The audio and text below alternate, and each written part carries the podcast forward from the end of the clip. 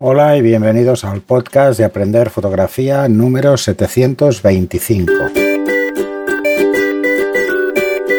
Hola, soy Pera la Regula. Hoy tampoco puede acompañarme Fran Valverde. A ver si en breve podemos grabar juntos. Y como siempre, recordaros los cursos de Aprender Fotografía en estudiolightroom.es y aprenderfotografía.online.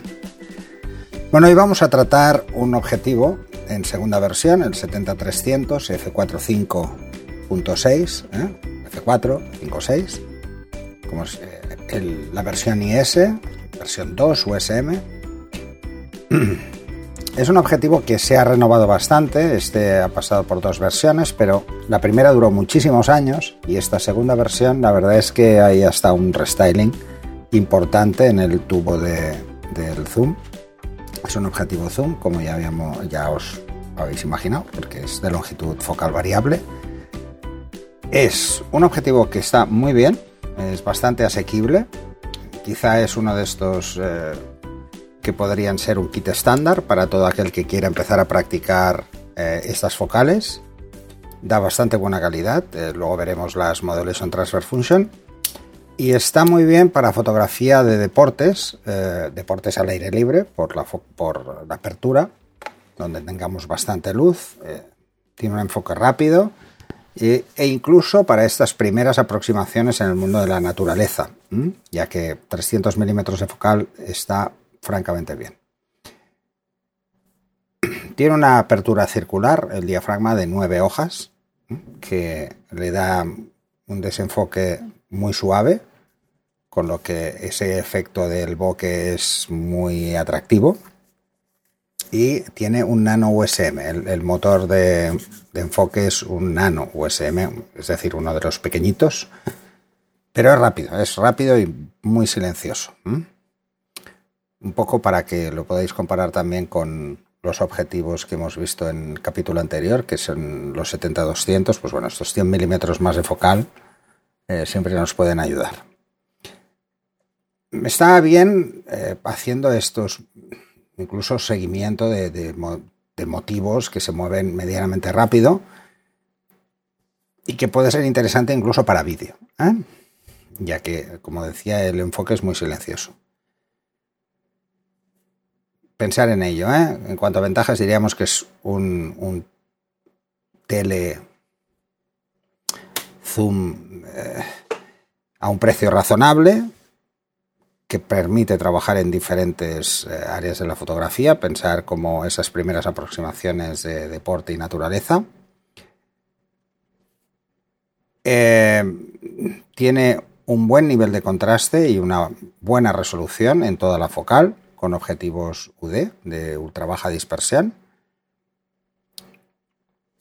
El tema de la apertura es quizá su punto más flaco, aunque bueno, pensar que tenemos f4 a 70 milímetros y 5.6 a 300 es un paso ¿eh? y por lo tanto, pues bueno, podéis hacer un cálculo bastante fácil de eh, cuál es la luz. ¿eh?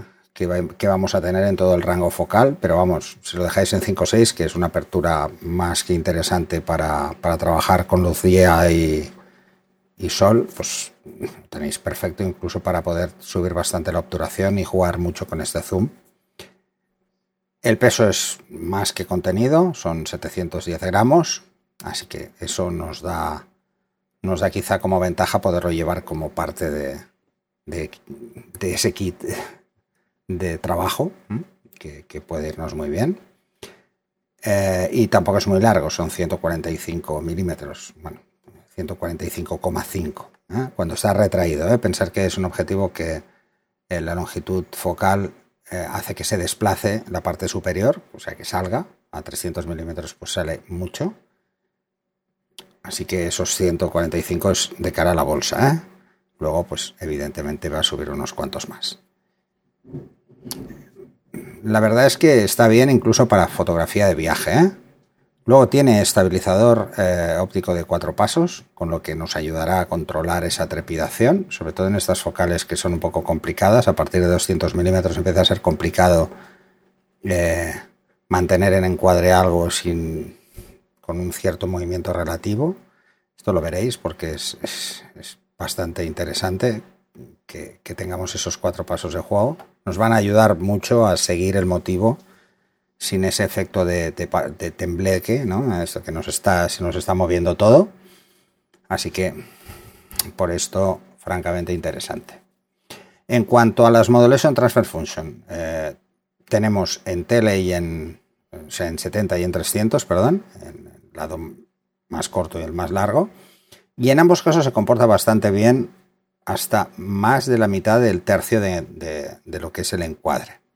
¿eh? Tenemos la caída, que ya lo he comentado muchas veces, que es habitual, esta caída tanto de resolución como de contraste, eh, con objetivos de focales muy largas, pero está dentro de los valores más que aceptables. ¿eh?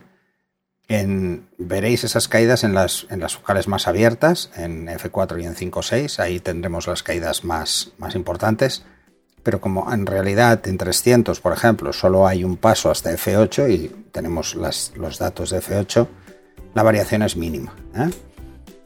La verdad es que todos sus valores están bastante bien situados, así que tanto en resolución como en contraste tenemos unos datos más que interesantes que hacen de este objetivo, sobre todo por precio, eh, comparado con los hermanos mayores, muy, muy interesante. Y eso es todo por este programa. Nos vemos en el siguiente capítulo.